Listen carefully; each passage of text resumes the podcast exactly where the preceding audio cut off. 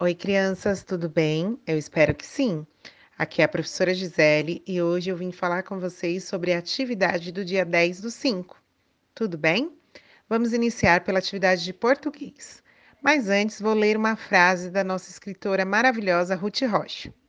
Leitura, antes de mais nada, é estímulo, é exemplo. Então, o processo de leitura possibilita que você entre nesse mundo maravilhoso dos livros, das palavras, mas você consegue ler o nome dos produtos sem ajuda? Vamos lá? Diga para mim o nome dessas figuras.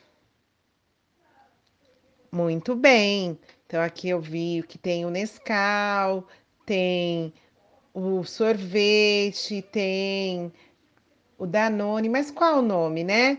Então, das palavras que você leu, você vai escrever aquelas que você mais gosta, tudo bem?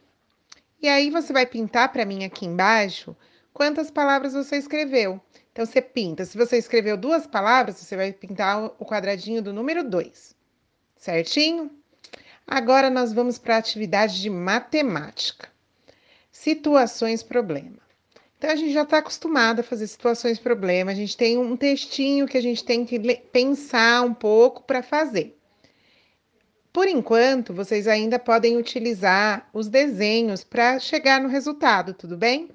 Então, ó, primeiro, em um galinheiro haviam 10 pintinhos. Nasceram mais seis. Quantos pintinhos há agora no galinheiro? Pense registre, não coloque só o resultado, tudo bem? Eu quero ver o que você sabe. Então, você, se você for fazer em desenho, vai desenhar lá os 10 pintinhos, aí nasceram mais seis. Como que você vai fazer isso? Certo? Vamos para o segundo problema. Ana tem cinco lápis de cor. Quanto ela precisará ganhar para ficar com 12? Então, ela já tem cinco. Para chegar até o 12, quantos faltam?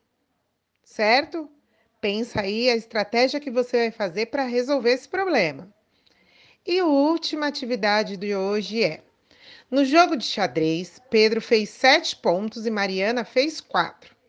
Quantos pontos eles fizeram juntos? Então, Pedro fez sete e a Mariana fez quatro. Se eu juntar os pontos dos dois, quantos eles fizeram? Tudo bem? Eu tenho certeza que você vai conseguir realizar essa atividade muito bem. Pense, peça ajuda, mas não peça para o papai, para a mamãe ou para o responsável fazer por você. Lembre-se que você é capaz e você precisa realizar essas atividades para aprender. E logo quando estivermos juntos na escola, você vai sair super bem. Tudo bom? Um beijo e até a próxima!